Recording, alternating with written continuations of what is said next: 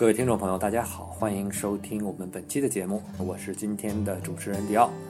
我们今天还是想聊聊跟电影相关的话题，然后呢，今天请来我一个非常好的朋友金晨陈老师。那么陈老师来跟各位朋友做一个自我介绍。各位听众好，我叫陈诗雅，我是电影杂志《环球荧幕》的执行主编，也是迪奥观影的长期观众。啊，长期观众，每次蹭陈老师专业的建议啊，经常跟陈老师我们俩会讨论一些看电影之后的心得，然后呢，也慢慢的养成了一个，每次我俩共同看完什么电影呢，一定会好好聊一聊。嗯，是的，嗯，这一次呢，其实我们想聊的一个电影呢，是在前一段时间九月四号上映的电影《信条》。信条，对。当时在上的时候，其实《信条》有好多的自媒体啊，包括一些播客啊，都在聊这个片子，大家都在很热火朝天的讨论这个片子该如何去解读，如何去解析。没错。不过呢，我是因为之前看完之后呢，我跟陈老师也说过好多次，我说我特别特别喜欢这个片子，而且这个片子似乎打开了某种让我去理解电影的一种可能。嗯嗯嗯。所以呢，我也特别想跟他聊，但是我一直跟他说，我说我特别风头完全过去，甚至说这个话题完全凉了以后再聊。嗯。可能对我们来说，对很多跟我们想愿意听我们聊天的朋友来说呢，也算是一个好处。我们可以冷静下来，再去想一想当时到底是怎么去思考这部电影的。是的啊，是的。所以当时呢，因为我是在就很有幸啊，在这个电影上映之前呢，就先把这部电影看了，而且看完之后很开心的，我给陈老师打了个电话。嗯哼，我说我好喜欢这个电影，但当时陈老师给我的第一反应让我有点意外啊。我其实挺想听一下陈老师你当时这个感受和当你第一次看《信条》这个电影时候的一种感受的。其实我对《信条》其实第一个最直观的一个期待，其实是来自于诺兰接受我们杂志的一篇专访，然后他在专访里面就是很明确的表示了他想。拍拍出自己一个像《西部往事之于西部片》那样的一个间谍片，所以呢，我就是往那个类型的拓展的，或者是场面啊，或者是一些以诺兰特色进行升级的这种想象。但其实呢，就是这个预期呢，我我觉得我在观影的开始的时候就发现了这个预期是有偏差的，没想到它是一个科幻片，然后呢是一个，我觉得就是说从叙事表达的对观众的挑战其实是。蛮大的，但他你不是说他那个结构，或者说，呃，他那个叙事的这个这个呃，怎么难度有多大？而且他其实。是从另外一个方向对你发起了一个挑战。那我跟迪奥也说过，我说不瞒你说，我说你这么喜欢这电影，我能理解你那个心情。但是呢，就我也要讲讲我的感受。我说我差不多看到追车戏的那个部分的时候，其实我说我的脑子其实已经有一点乱了，因为他跟我的那个认知是有点不一样的。所以呢，我说那个时候我基本是跟着他走，而不是说会像看其他电影一样，包括看诺兰其他电影一样，你能够在跟着他的同时去想他的未来怎么样。那时候其实已经有点开始放弃了，所以我觉得，呃，迪奥跟我讲他的观影感受的时候呢，其实呃，我第一点呢就是也是很羡慕他。我说啊，一个人第一次看《信条》就是能有这么一个清晰的一个认知的话，挺厉害的，是我没有想到的。但是。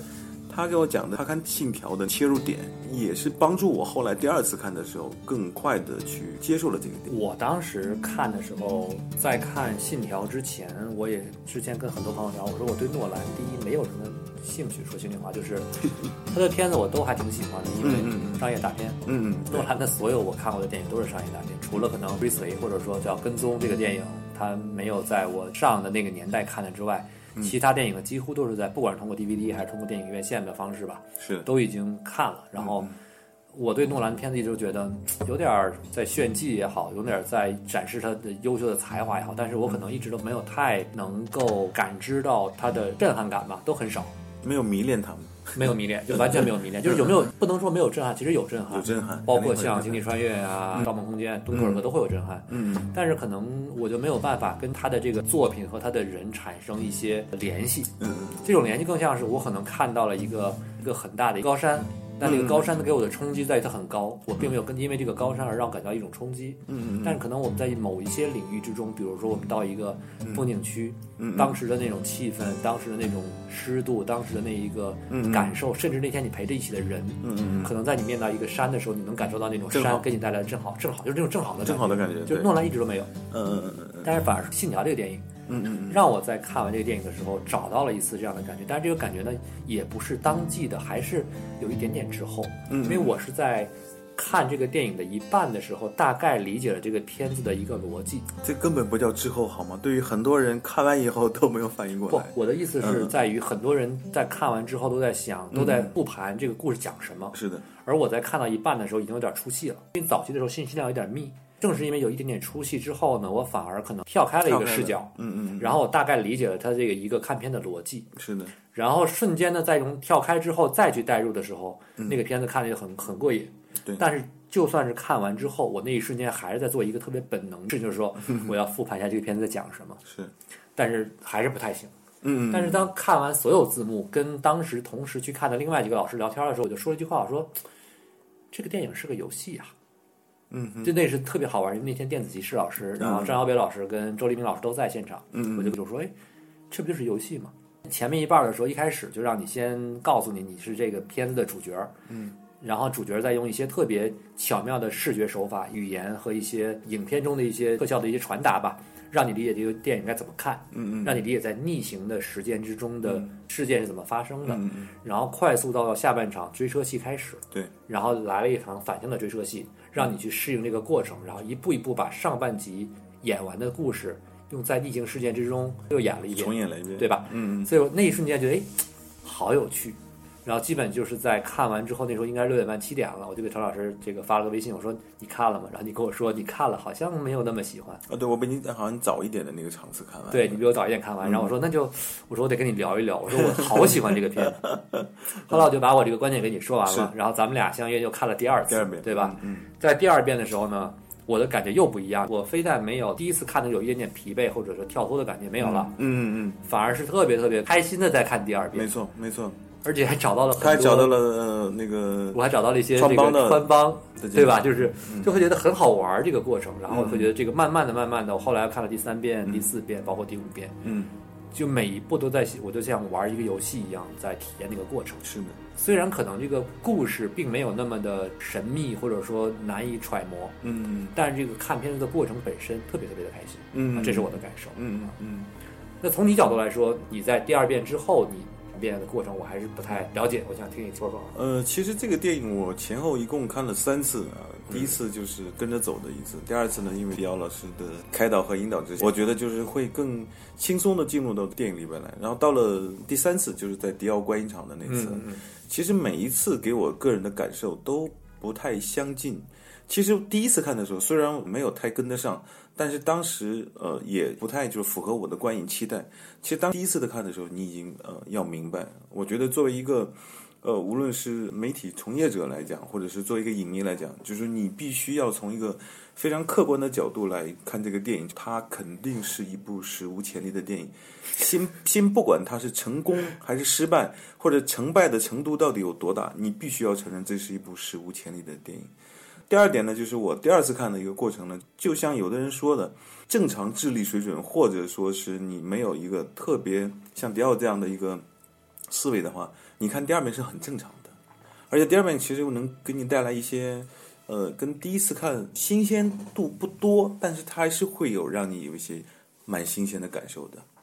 然后第三次看呢，就更有意思了。我从那个电影一开始到最后的结尾，我从头到尾都是把它当成是一部诺兰一直想拍但没有拍的零零七电影来看。就是有些习惯或者是一些对于某种东西接受方式是不太一样，因为这东西我一直我一直觉得，嗯，我始终觉得哈，这个东西看诺兰的电影没有什么烧脑或者是什么特别复杂的东西去看，完全就是看东西的方法，就是就像这电影里面说的，最重要的不是你在看什么，而是你该怎么去看。呃，对，是的。是的，就是怎么去看这一点，而且这个东西呢，并不是说怎么去看是一个能力上的差异，因为对于很多人来说，就是看东西的方法跟角度不一样，对，它是一个人和人之间的一个区别，嗯，它并不是人和人之间的什么理解能力的一个差异。呃，我觉得这一点就是说，你呃，先不管诺兰之前，包括这一部电影，所谓的在叙事上它是是成还是败，我觉得就是诺兰特别特别厉害的一点，也是我对他非常欣赏的一点，就是说，他其实经常要打破一个所谓呃我们认为的商业大片的一个叙事的一个方法，呃，或者说是一个结构，他其实是在帮一些呃很多的观众吧，就是说啊。故事其实是可以这么讲的，啊，大家也可以就是说啊，学会这么去欣赏。那我相信就是说，诺兰其实在帮呃，可能某某一些未来的电影或者是未来的导演，就是说，他有可能会让这个商业电影的叙事的快感变得不太一样了。因为咱们很多时候都是接受了，呃，你你的节奏可以快，你剪辑也可以快，但是呢，就你不能倒着来，或者是你正反同时来。这个我们就不行，你要么就是一直是一个倒放，就这个逻辑还能跟得上。我觉得就是说，无论是诺兰之前是玩呃非线性的这种结构也好，还是说这次像这个信条的这种正反一起走也好，它是会让人产生一些思维上的混乱。但我觉得恰恰正是这些啊，我觉得挑战，甚至是对有些人的冒犯，构成了商业电影它可能可以往前走一点点。那么我相信未来的某些导演或某些电影或者某些类型，他可以这么尝试的话，有可能会推出更不一样的电影来。我觉得那个是有意思的东西。嗯嗯嗯，我也是觉得看到这个电影之后吧，嗯，就咋说呢，就是看到了一些原来没看到过的东西。是这一点让我觉得非常非常的舒服。绝对是。而这种舒服的感觉，它带来什么影响呢？比如说我以前是。呃，虽然我知道人物小传啊、人物侧写 （profiling） 这种这种感觉哈，嗯但是我其实我本能是没有这样的习惯的。嗯嗯嗯这可能也是帮了我在看《信条》这个片子迅速跳出那个框架的约束的一个一个习惯。是我往往是在看完电影之后，嗯，然后呢看完了都看完了之后，然后坐那坐那儿去反思的时候，会想啊，我要回忆一下这个人物，我看完这个故事什么样子的，然后我会倒推，嗯去想啊他的人物小传是什么，他为什么会说这样的话。嗯所以我还会遇到一个情况，就是比如说看某些电影，很多人会觉得这个人的台词不成立。就是咱们看有一些电影，不是信条哈，嗯有些电影你会会觉得，嗯他这个性格怎么能说这样的台词呢？就是说这样的话呢？不对呀、嗯可能很多就是因为他把他投射到了某种人物小传上，嗯然后他再去考虑这个台词说的对不对。那么很多人在看完电影之后，立马会给一个结论，说这片子是烂片儿，啊这片结结构不对。我大多数看我百分之九十九的电影看完之后，刚看完嗯，都会给一个，就只要这片子还凑合还过得去，嗯嗯。都会给高一个更高的一个评价。嗯，然后呢，会随着看电影的次数，或者随着不用看这个电影，或者等的时间，是我的分数越来越低。但也有也有反过来，就是这片子会越越给越高，也会有。嗯嗯但这种情况下，我知道是因为我是在第一时间，就是在我如果看这部电影，嗯我就会让我自己尝试在这两个小时之内，嗯，去完全的投入到这个情景之中。我先假设你的一切都成立，嗯，没错，我不带着任何。呃，可能我要找一个不成立，或者是必须成立的理由去推进的下一个情节，我觉得我不猜。我觉得这个是最好的观影的方法，就是不要去看的时候边看就边分析啊或干嘛的，不要完全投入你自己的本能去看，我觉得这个是最好的。但因为这种情况，之前看啊，这种看电影这种方式呢，往往呢，我觉得这种也有一个不好的点，就是我往往是需要再看一遍的，嗯嗯就因为我觉得哪儿不太对了，嗯嗯我一定要再去看一遍，去印证一下我那觉得不太对的是我的错误，还是确实是可能不能说人家片子里的错误，而是有某种感觉让我带来是不好的感觉。嗯嗯嗯。呃，当然这也挺好，因为毕竟虽然我不是电影行业嘛，但是我还挺喜欢电影这个领域的，包括这个很多电影这个行业，我也很喜欢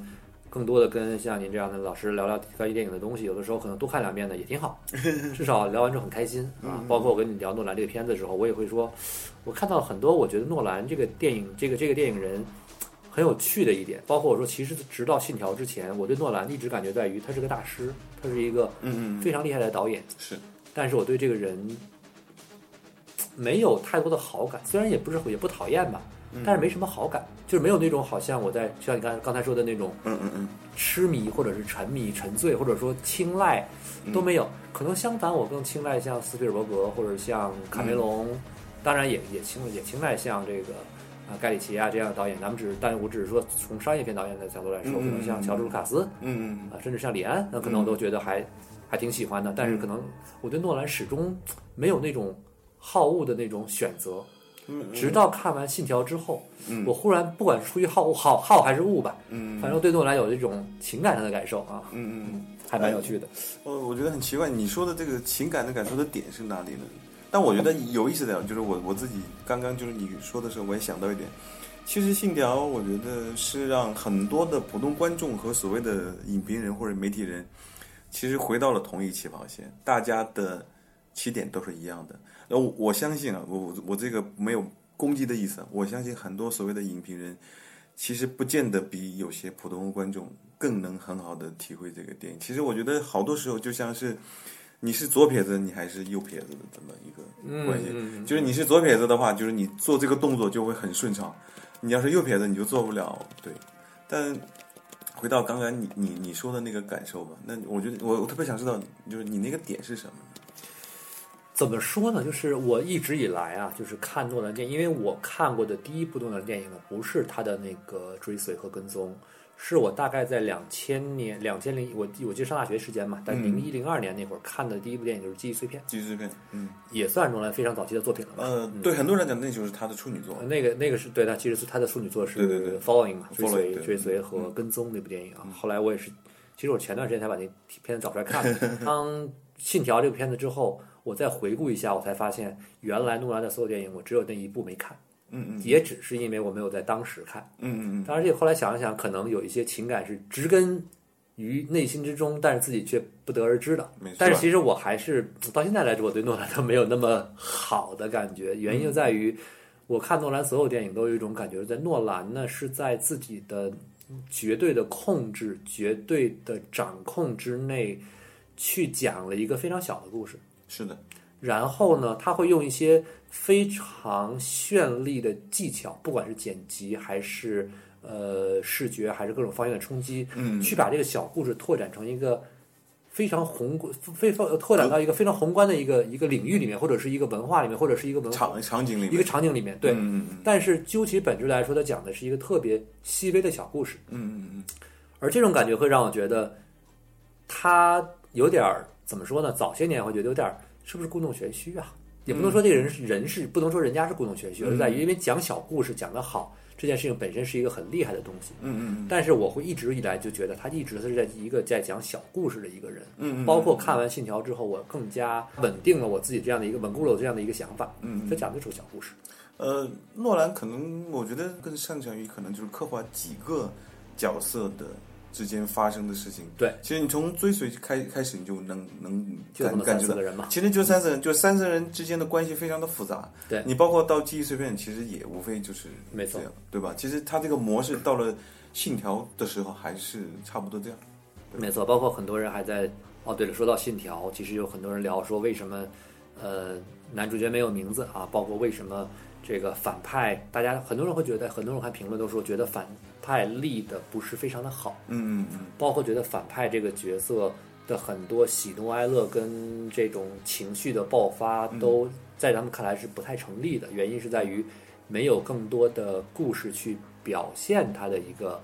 一个一个一个性格的一个组成。嗯这件事你怎么看呢？就是包括男主角的名字啊，或这些事情。嗯，我觉得反派其实就是这样，你按照零零七电影的去反派的这种设定去理解这个人的话，就很快就成立了。嗯，这个人就是说，嗯、你在零零七或者类似的这种，我觉得以呃俄罗斯人为一个假想敌的这么电影里面，他就是一个标准反派的一个做派，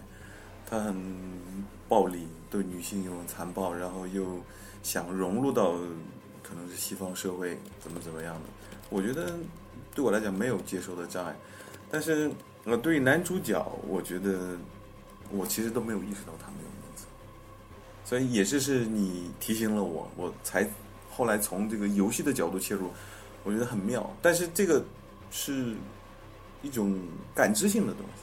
它不是理性的，就是靠你自己去感知。你感受得到，可能就有；你感受不到，可能你可能就也就不当回事儿。不过我我刚刚想到一点，就是刚刚不是提到了那个《西部往事》嘛？嗯，西部呃，就是说诺兰认为，就是说《西部往事》是呃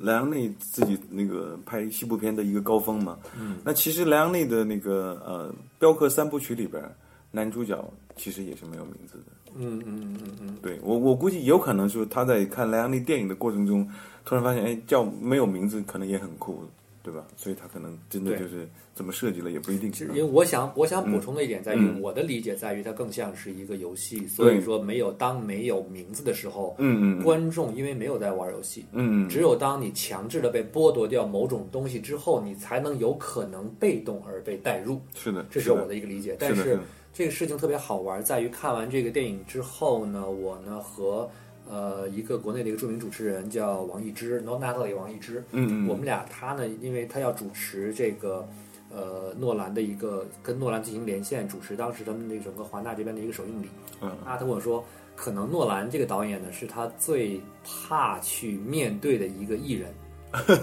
或者说这样一个一个一个 talent 一个导演吧。嗯就所有导演艺人都不担都不担心，因为他们是沟通沟通。嗯。只有诺兰，诺兰他觉得诺兰一直是一个用特别。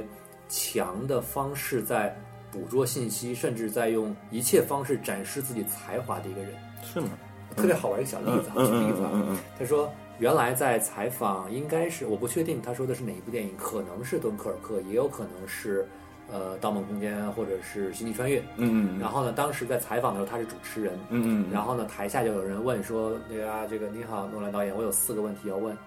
啊，第一个、第二个、第三、第四个。”然后王一之在翻译的时候，就是他就特别好玩，就是他的一个小的一个，他讲一个小 bug，特别好玩，说我在翻译的时候，哎。OK，there are four questions，就是嗯，four questions，嗯。啊，the first one，第一个，第二个，第三个。讲第三的时候呢，王一之忘了第四个是什么，嗯嗯因为这个其实在主持的时候经常会出现，嗯，尤其是这种快速的情况之下嘛，快速提问的情况之下，嗯然后他在问到第三个之后呢，说完之后呢，诺兰听完了这三个问题，非常详细的把三个问题全部完整的讲完了之后，问了。问了一句话说，第四个是什么？然后王一之特别尴尬的就哦，刚才您说的第四个问题是什么？又把这补了一下。然后王一之跟我说，诺兰是一个，即便是跨越了语言，因为那个观众是用中文发问的，是。然后他听了王一之英文之后，嗯，完整体系的把三个问题回答完之后，又想起来了自己有第四个。其实很多人会觉得他他说了四嘛，你肯定记得住嘛。但其实如果我们设身处地的在一个情况下采访去想的时候，其实有的时候嗯会忽略掉是很正常的，很正常。但是诺兰没有。就是诺兰时刻有一种用非常强的个人掌控力跟他他天才的智商吧，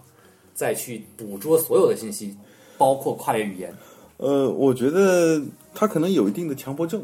诺兰诺兰导演可能有一定的强迫症，就是说我我们之前做过那个专题，那个那个部分是我自己写的，就特别写到了他就是在片场这个。着装的这个执念啊，他无论是在水里拍还是在那拍，有的时候还是穿着一件衬衫。我觉得就是他可能是喜一个喜欢稳定秩序的这么一个人。嗯，对对吧？就是说这个东西，我也可能像你说的，这个东西可能是在我一个操控之内，或者他可能不太喜欢出现的这种混乱，或者是这种。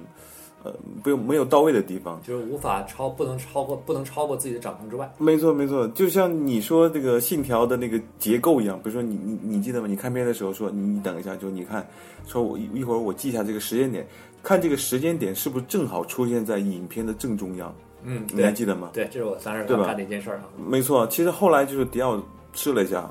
发现那个时间点好像差不多是卡卡差不多卡在中间，它不是完全的节点，但差不多。它是一个对称的一个。关系其实这个对称的关系的，我的第一次感受是对诺兰的电影是什么？是魔道争锋啊！我我第一次感受到说一个电影其实是像是一个物理对折的结构一样，就是我，当然我没有具体的算过，但是我我非常深刻的记得我看第第一次看电那个电影的时候的震撼，以及我明确感受到这个电影的结构性，就是说这个故事到了某个点的时候，它从另外一个方向再把。之前的那个故事或者人物关系再给你讲一遍，然后只有到最后的时候，它像是合起来的一个东西，是一个完整的，你能明白？我觉得，当然了，我对《信条》这次的敏锐度没有像你这么高，但我觉得就是诺兰他可能通过不同的类型，或者故事，他其实一直是在做这种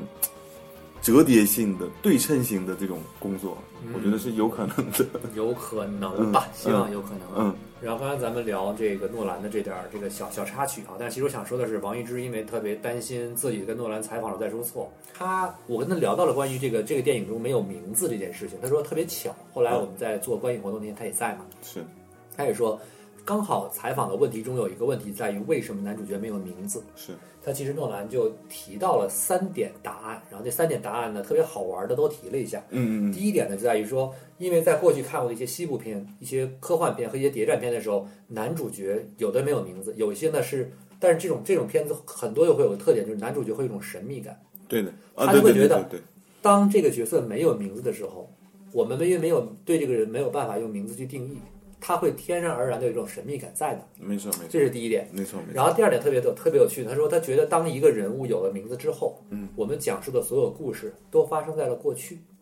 嗯嗯嗯嗯，而当没有名字的时候，你会被迫的觉得这件事情说我我我或者男主角，它更像是一个当下在发生的一个现在进行时。嗯嗯嗯嗯而第三一点，他说就是当这个角色没有名字的时候，我们跟这个角色会贴得更近一点，或者距离感会变弱。嗯嗯就当我们不知道这人叫什么的时候，就比如这人叫 Tom，、嗯你会本能对 Tom 有一个可能什么样的一种理解。嗯，没错，你可能会想起一个叫 Tom 的人，哎，对，对吧？他就可能会觉得哦，当没有这个名字在的时候呢，这些人物、这些人他这个角色的存在呢，会达到这一点。然后王一之特别好玩，他采访完之后，大概他是应该是凌晨两三点钟来，半夜给我发了个微信，那时候我早就睡觉，他说，哎，他觉得。诺兰说的某些东西，我觉得跟你说的差不多，但是我特别开心。然后后来在观影活动的时候讲完之后，我觉得哎，我说挺好。说他他当时原话，王一之原话说，我觉得这个诺答那个诺兰答案很多很很很很贴近你的的的解释。我说不是不是，是我很多情况下可能我接近了诺兰的一种理解，思路，这个思路特别开心，而且他还而且他还分享了另外一个关于诺兰对于这个片子的一个理解，因为他就是国内嘛会把这个《盗梦空间》《星际穿越》和《信条》变成所谓的诺兰的时间三部曲。是嗯，然后呢，他是问关于这时间他怎么看，然后呢，诺兰说的是这个呃，time is the is the is the definition of the existence，就是说时间是定义人类存在的一种方式，一种一种一种方法，他的理解。然后同时他也认为电影是时间的艺术。没错，于此之上呢，他始终认为，不管是绘画还是音乐还是舞蹈，电影都是最能够呈现时间的一种媒介。没错，非常非常同意。而且这一点是他一直以来的坚持。所以说，我觉得某种方向，我之前跟陈老师你也聊过，我说我就会觉得有种感觉在于，可能当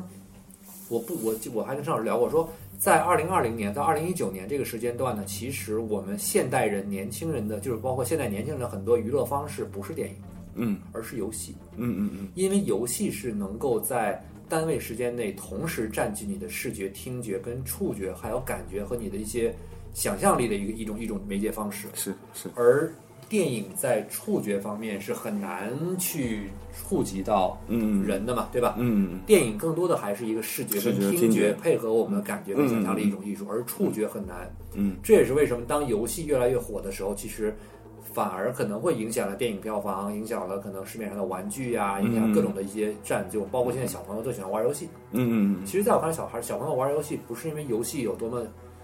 有毒啊，有毒害什么，其实只是因为游戏是在这种情况之下的娱乐的媒体下多种媒多种媒介结合的最好的呈现。嗯，是的，但是我始终有一种感觉，诺兰可能认为电影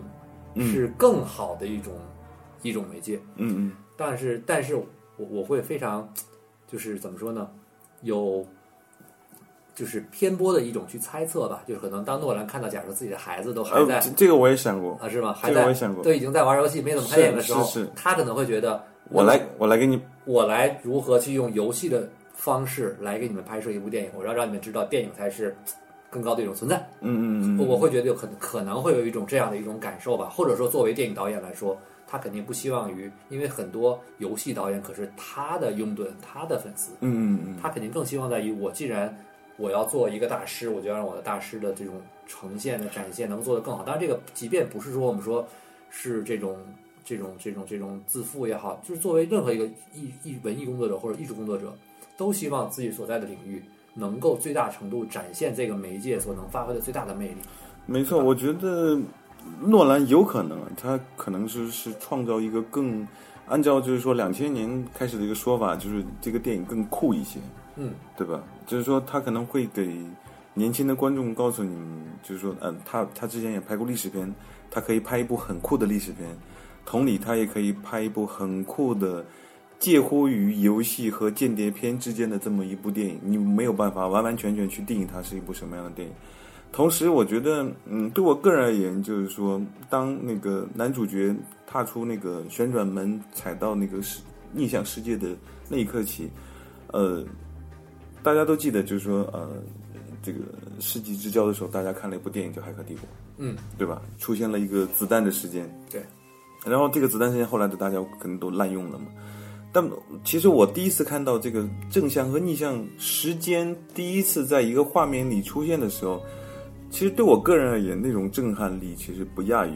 子弹时间。但是，但是其实当然没有那么的炫酷啊，就是说，因为那个炫酷是非常非常直观的，而这个它是用了一个非常写实的手法，呃，对我来讲是破天荒的把两个东西放在了一起。那么对我来讲，其实是开天辟地的第一次。所以说，我。我甚至觉得，就是电脑特效在诺兰手里的这种运用，人家都是在追求一个很更外向的、更外露的，就是马上就可以感知的一个东西，在诺兰就变成了是一种更，我我个个人觉得更接近于造梦和魔术的一种呃视觉的一种效果，我觉得很了不起。这个，所以说我刚刚吃饭的时候我们也说了。我说，就因为这一个电影，我不可能给这个就这一个镜头，我不可能给这部电影打一个低分的。OK，就是就是因为这一个画面，就算就是咱们别的东西可以不填，就算就因为这么一个画面，我觉得这个电影就是有呃影史的意义和价值的。也就是说，在未来的百年电影的再一次剪辑之中，这一个画面，就是说，你认为男主角。在踩踩那个水的一瞬间的那个画面是应该被载入史册。我觉得是应该完全应该被载入史册。啊，这一点我认同，这一点我认同。但是确实我拔不到你那个高度。但是我现在回想一下，整部片子之中那个画面的尝试，确实更是更像是人类第一次通过视觉的感受看，同时可能通过这我说我说的真人电影领域，是的，是的，真人电影领域之中，可能甚至可能说是非常嗯。就是革命性的一个正向时间、逆向时间同时发生在一个空间内的一个一个感受。对这个尝试，可能像你说的，之前有可能在动画片里边，嗯，或者通过其他媒体的视觉的形式，可能有有所过呈现。但是在电影院，呃，就我个人观影的经验而言，就是这个其实是完全结合了特效和呃导演创意的这么一个画面，真的是我人生中完完。完完整整第一次感知到的这个东西，所以，我我对诺兰还是抱有无限的敬意。即使即使他有些电影我不太喜欢，嗯，但是我对这个人就是抱有无限的敬意，就是这样子。嗯嗯，好吧，就是像对，感觉特别像在夸这个电影和夸这个导演啊。当然，这个我我们为什么会这么聊，是因为我们两个都很喜欢这部电影。嗯，那么我们其实就想，而且我跟陈老师，我发现我们俩看电影都有一个习惯，就是。我们看电影之后呢，不会特别快的去给一个片子用一个特别主观的方式，快很快的去打一个低分或者怎么样，我们都会尝试说尽可能尝试去，首先先带入这个片子，完全的理解完之后，给一个比如均分在九十分八十分，嗯，然后不管是通过时间推移是减分还是加分，我们可能沉淀到一定程度，会给这个分子这个这个电影打一个我们自己认可的一个最终的分数。我觉得是这样，就是说很呃有的片。就是说，你可以随便打分，但是对于有些重要的电影，我觉得还是不要贸然的去下判断，判断比较好。你可以再回味一下，对不对？啊，这个我们怎么能给电影随便分三六九等呢？对不对？啊，当然开玩笑哈。嗯。其实还有那天你给我分享了一个公众号，我也觉得特别有趣。当然，这个是一个这个公众号，我之前就看过关于这个电影之中的特效镜头用的非常少的这个这件事情。是的。其实我能够。在看第二遍的时候，看到很多拍片子的一个，呃，比如说我们觉得一些是，我觉得是一个穿帮镜头吧。我也跟陈老师聊过，说我在看第一遍的时候看大概看明白了。我在第二遍的时候，我已经不再去追求我要这个片子中看到有多多么详尽。太让人羡慕。我反而是在想，我想看一下第二篇他怎么拍的。包括我也在后来问了一些片方一些问题，就是说我想了解这个片子有没有实拍，因为当时没有那么多的那个文章啊信息去表述出这个片子到底是不是有。正拍逆放。嗯嗯嗯，但是我通过里面看到一些所谓的我认为的穿帮镜头，但其实也不是完全的穿帮镜头了，嗯嗯嗯。会看到我觉得很好玩的一些细节，能够证明了我认为这个片子有很多是实拍。嗯嗯。而这种实拍更奇妙的在于，它居然有一些实拍不是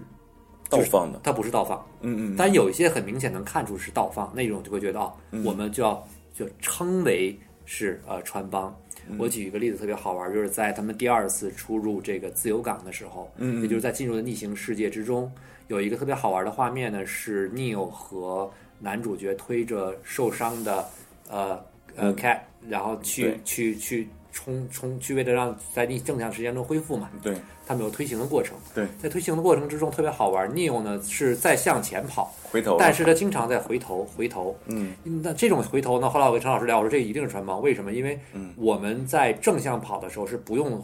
在跑过一个石头之后回头看自己跑过的路的，是的，只有在倒着跑的时候，才会回头我们才会本能的去回头看一下后面倒行的这个路线之中有没有遮挡自己的呃东西。嗯嗯即便是我们具有最完整的一个信任体系，嗯。都会本能的有一种恐惧感，嗯嗯，哪怕你只是回头一瞥，是的，但是那一瞥在镜头在大荧幕，尤其在咱们今天看的还是 IMAX 嗯嗯之后的展示下是暴露无遗的，对。就是很小的细节，对，你会完全被展现出来。那么那一戏让我看着我看特别开心。是，它其实严格来说算不上是攀穿帮，你跑步的时候回头又怎么样也无所谓嘛，对吧？嗯它跟那种好像在电影世中出现什么摄像机的那种那种穿帮还不一样，是的，但这种穿帮看得很开心。嗯。还有一段，我觉得这个穿帮，我觉得比较比较可爱，是群众演员的一个问题，就是在最后一场大决战的时候呢，有一些红队跟蓝队的过程之中，在逆行的世界之中呢，红队应该是向前的，嗯，但是其中有一个人跑反跑反了。啊，特别好玩的这个小很小的细节了。但是很可惜的是，我始终没有找到那位倒霉的群众演员，啊是吧 我我觉得我可能没注意到，我觉得可以等到这嗯个未来有蓝光的时候，哎，我们可以再去再去等蓝光上市的时候，我们可以哎购买一张碟片啊，再回来再看一看这个更多的一些细节吧。这些细节可能会很好玩。然后说到这个片子之中，很多人诟病的就是关于反派的那个角色。嗯我有这么一个理解，因为首先可能我的先入为主，我觉得从我看完第一遍，因为很不幸嘛，我看完第一遍，我说这是一个游戏电影，嗯嗯所以我有一种很本能的用游戏思路去解析这部电影的一个初衷。嗯嗯而这个初衷会让我的很多解释显得非常的替导演去辩解。嗯，但是我必须得说，我并不喜欢诺兰，我也并不崇拜的，我很佩服诺兰，但我没有崇敬或者是或者说多么仰慕诺兰，所以我并没有那种愿意为他去辩解的需求。嗯可是我却能够给反派那些所谓的呃大家觉得突兀的东西给一些理由。首先就在于，首先的首先就在于，这是如果是一部游戏电影呢，我们在玩这种传统三 A 游戏的时候。嗯，游戏除了你有主角带入的视角的时候，嗯，你会在玩到特定的关卡的时候，或者特定的一些技巧关的时候，嗯，需要把主视角切换，嗯。切换到你那些配角上，切换到那些可能跟你产生情感连接的配角身上。嗯。那么在这个游戏电影《信条》之中呢，我们其实是有三个视角的。第一个视角是男主角，就是我们真正在用手柄操纵的那一个。是的当然，这个在这个电影中是诺兰用手柄操纵的那一个。是的，第二个主视角的角色就是 Neo。Neo 那么 Neo 其实是有人物小传的，嗯因为通过台词，他在不断的构建人物小传。没错，第三个有人物小传且让你有主视角的是 Cat。是的，也就是说，我们能够看到这三个角色的主视角。嗯，而刚才我说的那个传统，我一个我一个也另外一个做电影的一个朋友，他看完第一遍之后非常兴奋的跟我说：“嗯，你跟我说你要放掉去抓这个主角的这，因为我跟他说的时候我不能给你剧透，嗯，但是你千万不要去跟着男主角的思路跑，嗯嗯，你要尝试跳出来看。”他说。我从看这电影的时候，大概看十几分钟之后，我开始放弃去追求男主角的人物小传，但是他说我我我没有用你的方式，我转身去看了 Neil 和 Cat 的人物小传，嗯嗯这个片子我就看懂了。嗯嗯我在他的这个启发之下看了第四遍的时候我也我更开心了，因为 Neo 的那个那个解解释，我刚我去看 Neil 的时候，Neil 的每句台词都会发现，Neil 在所有对话之中一句废台词都没有，嗯，所有的废台词都是为了构建他的人物背景以及他和他跟主角的人物关系。没错，这点非常有魅力了。嗯，但是我说这么多跟反派没什么关系，听见。但是其实你反反过来想，嗯，我们在玩游戏的时候，我们是不会带入到反派的，是的，因为我们在玩游戏的时候，我们玩游戏的目的是打败反派。是的，